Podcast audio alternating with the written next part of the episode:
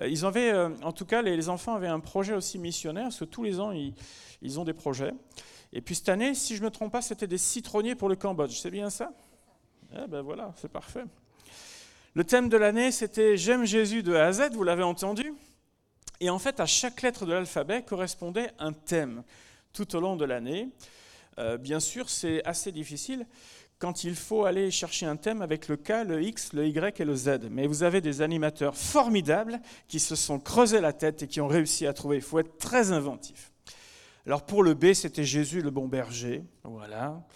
Le G, c'était grandir avec Jésus. Jusque-là, c'est assez facile. Mais le K, il fallait le trouver quand même. Le K, c'est Jésus et le kit de survie. Eh oui, c'est bon, ça fonctionne. Ils ont pu voir différents personnages, bien sûr Jésus, mais aussi Élie et David. Et je sais qu'aussi dans euh, le, culte de 11h30, ils ont vu la création, l'arche de Noé, mais aussi, euh, Moïse. Donc ce matin, le thème imposé par les, par les moniteurs, c'est Jésus est l'alpha et l'oméga. Pasteur, débrouille-toi avec ça. Le texte qu'on va relire, alors euh, on a des soucis là hein, ce matin au niveau de la technique, mais heureusement que nous on bug pas autant. Hein. Voilà. Apocalypse 1.8, c'est je suis, et ça a été lu ce matin, Apocalypse 1.8,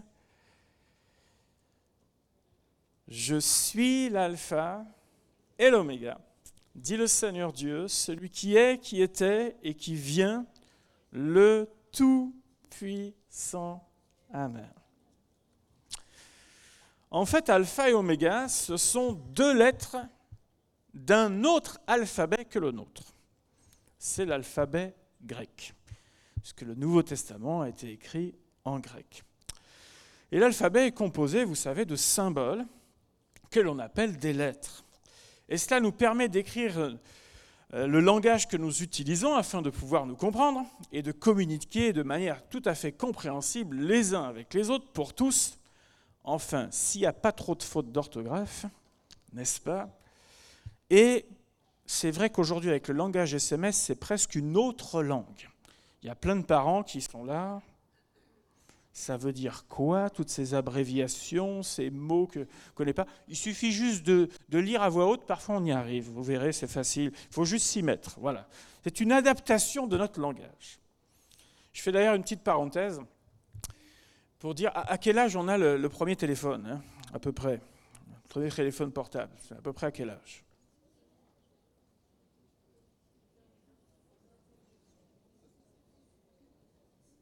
Je vous ai posé une colle ou quoi? 12 ans? C'est pas mal. Bon, en fait, ils n'en ont pas vraiment besoin, mais on leur donne quand même, ou ils le réclament. On est plein à avoir vécu ça. En fait, souvent, c'est l'entrée au collège qui fait que, allez, on commence une certaine autonomie, donc c'est 11 ans à peu près. Alors que concernant les étudiants, vous savez, 4 étudiants sur 10, donc là dans les études supérieures, se sentent incapables de s'en passer pendant une journée. La même proportion, à peu près 42%, se dit notamment incapable de ne pas consulter les réseaux sociaux pendant une journée. Les jeunes se disent pourtant conscients de l'impact du smartphone dans leur vie. Beaucoup, plus de la moitié, pensent que cette consommation affecte leur concentration, la moitié disent que ça nuit sur leur qualité de sommeil, et même la moitié disent que ça impacte également leurs relations sociales. Alors, euh, ces petits appareils, c'est bon, c'est comme tout. C'est pas mauvais, mais tout dépend ce qu'on en fait. Voilà. Donc il y a une limite à tout. C'est comme les jeux vidéo, c'est comme une voiture, ça peut nous aider à nous déplacer, mais ça peut devenir un projectile aussi. C'est comme un couteau, ça aide à couper la viande, mais ça peut occasionner quelques blessures. Et c'est comme tout. Tout est permis, tout n'est pas utile, et je ne me laisserai asservir par quoi que ce soit. Alors, s'il y a différents alphabets qui, qui existent, il y a aussi un alphabet pour les personnes qui sont, par exemple, non-voyantes. Vous avez déjà vu cet alphabet, vous les enfants? Il s'appelle comment cet alphabet? Il s'appelle le braille. Et les gens ne lisent pas avec leurs yeux, puisqu'ils ne peuvent pas le faire, mais ils lisent avec leurs mains. Et toutes les lettres sont représentées, c'est un peu comme des dominos, et avec du relief. Et ils apprennent en fait avec leurs doigts à reconnaître les lettres, et ils sont tout à fait capables de lire la Bible. Alors il faut juste comprendre que la Bible, ça fait à peu près la taille de votre bibliothèque, parce que les livres sont plus gros, et ça prend plus de place pour écrire. Mais j'ai vu des gens lire, par exemple, ce verset que l'on a lu, Apocalypse 1.8, et qui sont capables de le lire au même débit que je vous le lis simplement en suivant avec les doigts. Donc c'est une performance qui est assez extraordinaire. Alpha, c'est la première lettre de l'alphabet grec, et oméga, c'est la dernière. Alors quand il est dit je suis l'alpha et l'oméga, on dirait en français, on pourrait traduire en français le A et la dernière lettre de l'alphabet, le Z. Voilà, tout le monde suit, c'est parfait. On emploie souvent les lettres de l'alphabet grec pour ceux qui s'en souviennent de mon moment de torture en mathématiques. Vous vous souvenez delta, alpha, epsilon, psi, euh, voilà. Vous vous souvenez de tout ça? Voilà. Souvent, on utilise ces lettres en mathématiques. Mais le langage qui est utilisé pour dire je suis le A et le Z ou l'alpha et l'oméga, c'est un langage qui nous aide à comprendre que Dieu est éternel. Dieu vit dans un éternel présent. Oh, pour nous, ça commence à être compliqué. Cela signifie qu'il a toujours existé. Il est à l'origine de toute la création, l'alpha, était même déjà là avant la création. Voilà ce que nous dit la Bible dans Colossiens chapitre 1er. Car en lui ont été créées toutes les choses qui sont dans les cieux et sur la terre, les visibles et les invisibles, les trônes, les dignités, les dominations, les autorités. Tout a été créé par lui et pour lui. Il est avant toute chose et toute chose subsiste en lui. C'est-à-dire qu'il tient l'univers, il me semble qu'on a chanté ça ce matin, il tient l'univers dans ses mains et nos petites vies aussi. Les premières paroles de la Bible débutent par au commencement, l'alpha. Dieu créa les cieux et la terre. Et puis oméga, oméga c'est donc la dernière lettre, le Z si vous voulez, de notre alphabet. Oméga signifie qu'il sera vivant pour toujours et donc éternellement. Nous retrouvons cette expression aussi dans le dernier chapitre du livre de l'Apocalypse, le 22e chapitre, dans les derniers versets. En anglais, le livre de l'Apocalypse, on l'appelle plutôt Révélation, ou on pourrait aussi le, le traduire par le dénouement de la grande histoire de l'humanité. Le dénouement, la fin.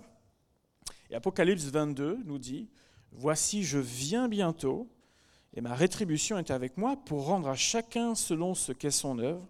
Je suis l'alpha et l'oméga, le premier et le dernier, le commencement et la fin.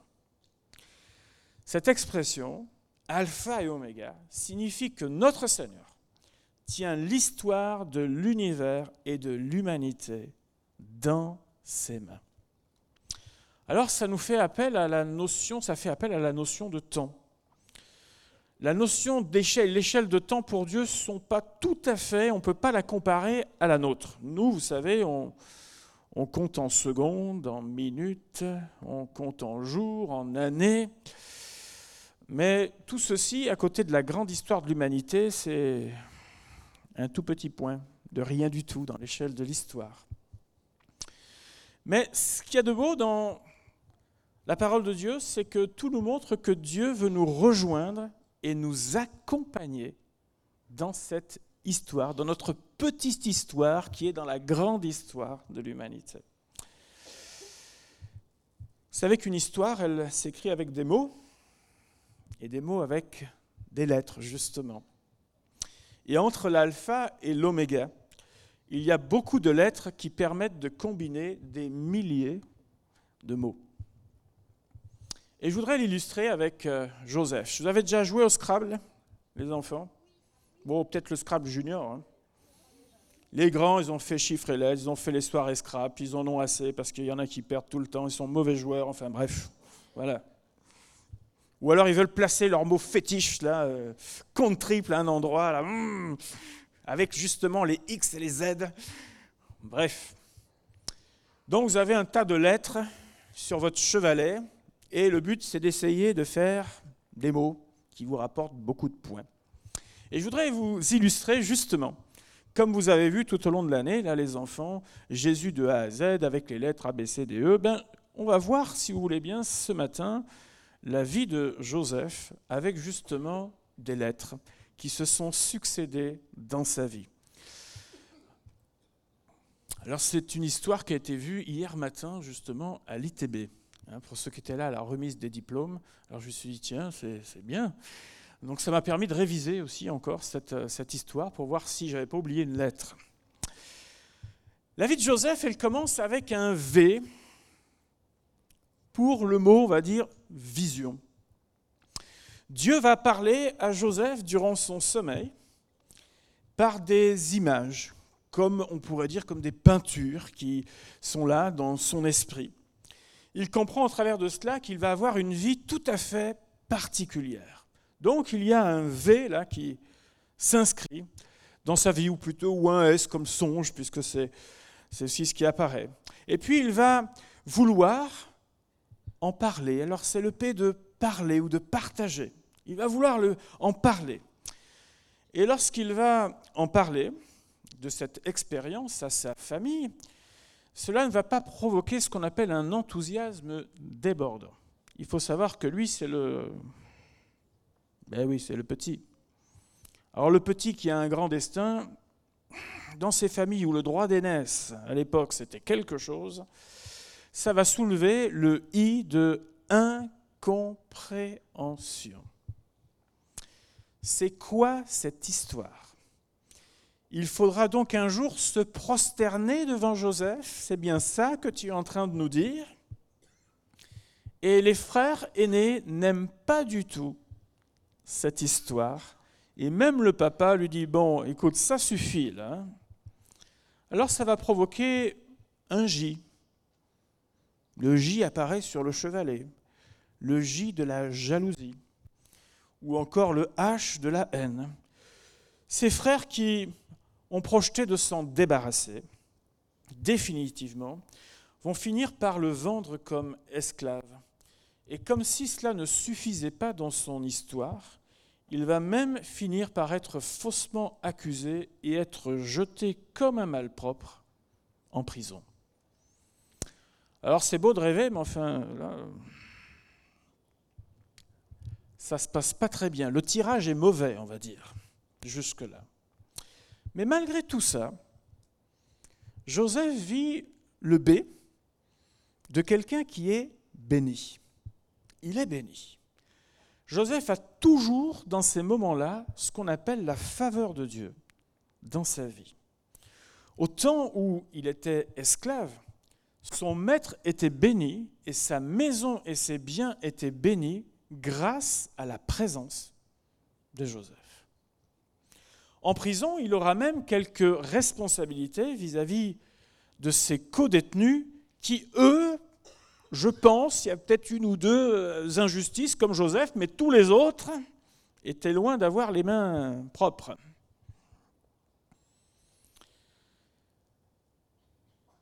Malgré tout, il devait, je pense, s'interroger et se poser beaucoup de questions. Mais pourquoi? C'est pas comme si l'histoire avait duré deux jours, parce qu'elle a duré quelques années. L'apôtre Paul lui a parlé d'une écharde qui lui a été mise dans la chair. Vous vous en souvenez de Corinthiens 12, 7 Moi, je me souviens, quand euh, j'étais petit, on avait une maison avec euh, beaucoup de pièces, mais tout en longueur, avec un couloir, je pense, qui devait mesurer euh, peut-être supérieur à 15 mètres. Donc pour un enfant, c'est une vraie rampe de lancement. Il y avait des parties euh, qui étaient euh, avec du carrelage et la dernière partie était en parquet. Donc le jeu consistait à prendre son élan et d'arriver à une, à une, vitesse assez élevée au moment où il faut poser ses pieds sur le parquet afin de pouvoir glisser jusqu'au bout du couloir.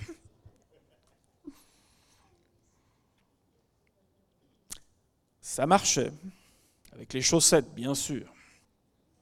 Ça marchait. Mais ce parquet était un peu vieux. Et en fait, je n'ai pas joué à ce jeu-là très longtemps, pour la simple et bonne raison que un jour, quelque chose s'est détaché de ce parquet et s'est planté dans mon pied. C'était une écharde. Les parents n'ont pas eu besoin de me dire d'arrêter ce jeu stupide. Je l'ai compris moi-même. Une écharde. Plusieurs ont eu déjà des échardes de ce type-là ou d'autres, de ferraille, etc. Et c'est vrai que ce corps étranger irrite. Ce corps étranger euh, peut faire souffrir même en fonction de l'emplacement de l'écharde. Et Paul était béni dans sa vie, mais on peut dire qu'il y avait un mais. Et souvent dans nos vies, comme Joseph, alors peut-être pas au point de Joseph ou au point de l'apôtre Paul, parce que beaucoup de gens ont cherché c'est quoi cette écharde, il y a eu plein de suppositions, mais des suppositions. On n'est pas sûr de tout. Dans nos vies, il y a souvent, oui, je suis béni, mais, ma santé est défaillante en ce moment. Je suis béni, mais j'ai des craintes peut-être sur mon avenir. Je suis béni, mais je ne trouve pas de travail. Je suis béni, mais j'ai des soucis de papier. Je suis béni, mais je m'entends pas avec euh, mon petit frère, ma petite sœur, mon grand frère, ma grande sœur, mon papa, ma maman, mes enfants, avec mes camarades. Je suis béni, mais... Mais je ne me sens pas bien. Et on s'aperçoit que malgré tous les mais dans la vie de Joseph, il a continué à demeurer fidèle et à aimer Dieu dans sa vie. Ces périodes de mai sont souvent l'occasion d'apprendre et de se construire aussi en tant que personne. C'est ce qu'on appelle l'école de la vie, parce qu'il n'y a pas que l'école académique, il y a aussi l'école de la vie et même, on pourrait dire, l'école de Dieu. Mais Joseph n'est pas resté toujours dans la prison. Oui, un B comme béni avec un mais, c'est vrai, mais il a aussi vécu un M comme un moment particulier, ce qu'on pourrait appeler le moment de Dieu dans sa vie. Au moment où il ne s'y attendait plus, Dieu va permettre que sa condition change radicalement. C'est ce qu'on appelle ce moment de Dieu, ce moment où Dieu agit. Alors qu'il est en prison des conséquences de ses songes, les unes après les autres, par étapes successives, il va lui-même, alors que ses songes à lui semblent morts, il se demande peut-être même s'il n'a pas euh, mangé de la nourriture avariée la veille, il va lui-même interpréter les songes de Pharaon. Et Pharaon va reconnaître en lui la sagesse et la faveur qui est sur sa vie, et il va l'établir comme numéro 2 dans tout le pays.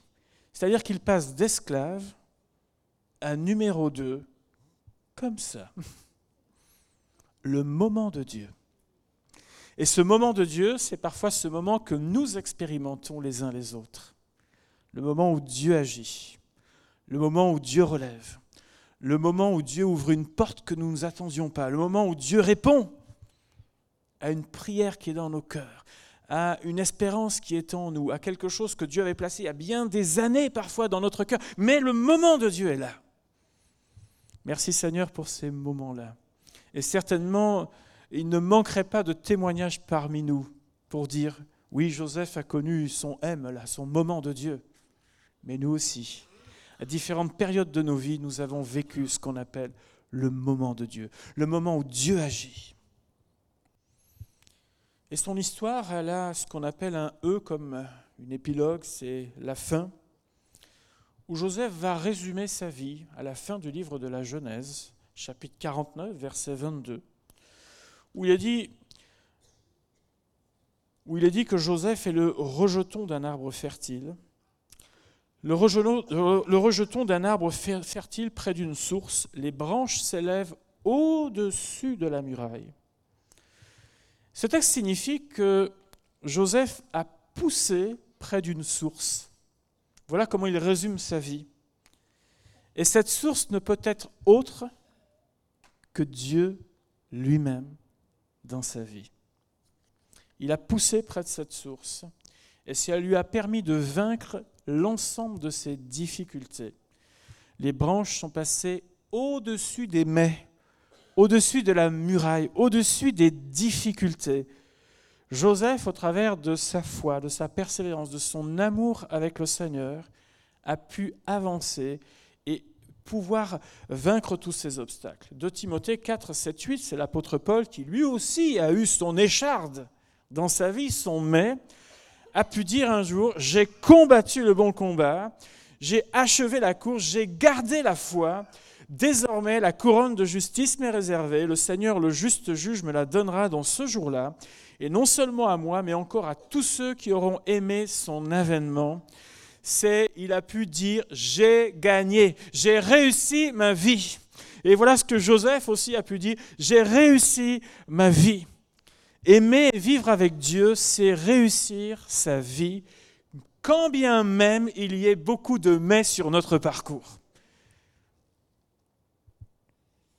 Alors Joseph a écrit ses propres lettres, en tout cas des, des, lettres se sont inscrites dans le parcours de sa vie, qui ont formé son histoire. Et nous sommes nous aussi appelés à écrire nos propres lettres. Et peut-être que déjà vous identifiez quelques lettres clés, des moments clés dans votre vie des lettres, nos propres mots, notre propre histoire. Et ce que je trouve extraordinaire avec Dieu, c'est que lorsque nous rencontrons Dieu et que nous l'aimons de tout notre cœur, notre histoire s'inscrit dans la grande histoire de Dieu, qui, elle, n'aura jamais de fin. Nous rencontrons la grande histoire de Dieu qui n'aura jamais de fin.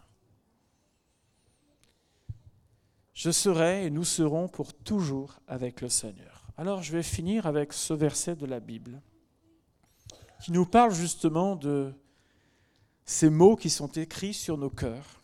C'est 2 Corinthiens 3.3, où il nous est dit, vous êtes manifestement une lettre de Christ, écrite par notre ministère, non avec de l'encre, mais avec l'Esprit du Dieu vivant, non sur des tables de pierre, mais sur des tables de chair sur les cœurs.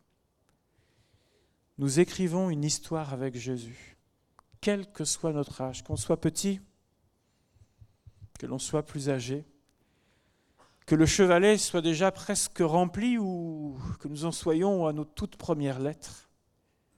Nous écrivons une histoire avec Dieu. Et aujourd'hui, j'aimerais aussi m'adresser à ceux qui peut-être se disent oui, comme Joseph et comme Paul, il y a tellement de mais sur mon parcours. Pour vous dire ce matin, ne perdez pas courage. Regardez à la fin de l'histoire. Parce que la fin de l'histoire, elle est belle. Elle est avec le Seigneur. Et nous sommes appelés à persévérer avec notre Dieu. Il y aura toujours un mais. Vous savez, je ne crois pas me souvenir d'une époque dans ma vie où je peux dire, je peux donner la pleine expression totale à 100%. Il y a toujours un mais. Mais parfois ce mais nous aide justement à dire, j'ai besoin de toi Seigneur, parce que sans toi je ne suis rien. Mon secours, c'est le Seigneur. Et j'aimerais vous encourager ce matin et prier peut-être avec vous qui rencontrez ces mais et aujourd'hui vous vous dites, mais j'ai l'impression que c'est une muraille trop haute pour moi. Les branches sont passées au-dessus de la muraille, nous dit la Bible concernant la vie de Joseph. Et ça peut être votre cas également. Si vous continuez à aimer et persévérer avec le Seigneur, avec celui qui est l'alpha et l'oméga, qui tient l'univers, qui tient nos vies dans sa main, que son nom soit béni. J'aimerais qu'on ferme les yeux et si quelqu'un, qu'on soit petit, qu'on soit grand, Désire justement se dire, oui, c'est vrai qu'il y y a ces mais dans ma vie. Mais ce matin, je comprends que je fais partie de la grande histoire de Dieu. Et qu'est-ce que mon mais à côté de la grande histoire de Dieu? Mon Dieu m'aidera à traverser. Mon Dieu m'aidera dans ma situation personnelle. Et si vous avez besoin ce matin de la prière, je vous invite juste à vous lever à votre place. Et j'aimerais prier avec vous et prier pour vous. Notre Seigneur est plus grand que nos mets. Alléluia. Seigneur notre Dieu, notre Père, ce que nous avons lu ce matin, ce n'est pas juste une histoire pour les petits, c'est une histoire pour les petits, pour les grands, pour nous tous, Seigneur. Tu es le Dieu de l'univers. Qu'est-ce que nos vies Et pourtant, Seigneur, tu jettes un regard favorable. Et je veux te prier que tu trouves en nous des cœurs qui t'aiment, Seigneur, qui s'attachent à toi. Et malgré tous nos mets, Seigneur, et tu vois combien de mets sont dans cette salle ce matin, et peut-être même plusieurs dans la vie de quelques-uns, je veux te prier que tu aides chacune de ces personnes à continuer à être attachées à ce Dieu si grand, parce qu'elles vont vivre aussi le moment de Dieu. Et je veux ce matin encore, Seigneur, te prier afin que chacune de ces personnes vive ce moment de Dieu dans leur vie. Ce moment où tu agis, ce moment où, tu dis maintenant les choses changent pour des raisons qui te sont propres, Seigneur. Mais Seigneur, nous croyons en toi. Nous vivons en toi. Nous subsistons par toi et nous rencontrons cette grande histoire qui n'aura pas de fin, Seigneur, parce que nous t'aimons, Seigneur notre Dieu, et que nous serons avec toi pour l'éternité. Je te prie de nous aider à le saisir, Seigneur, et à le vivre pleinement, Père, au nom de Jésus. Que ton nom soit béni et célébré. Alléluia. Amen.